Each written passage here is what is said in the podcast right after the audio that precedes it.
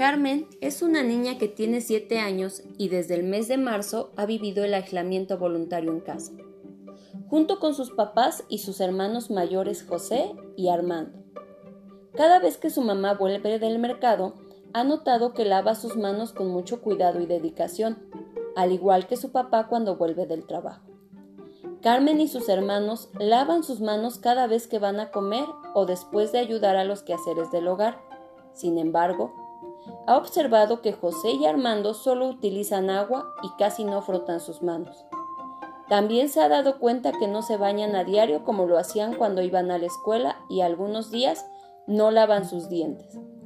La mamá de Carmen les recomienda que se bañen y traten de estar limpios, pero ellos contestan que no tiene caso, porque están en casa y eso es necesario cuando salen a algún lugar. ¿De qué manera Carmen puede hacer saber a sus hermanos que es necesario que se mantengan limpios aún en aislamiento?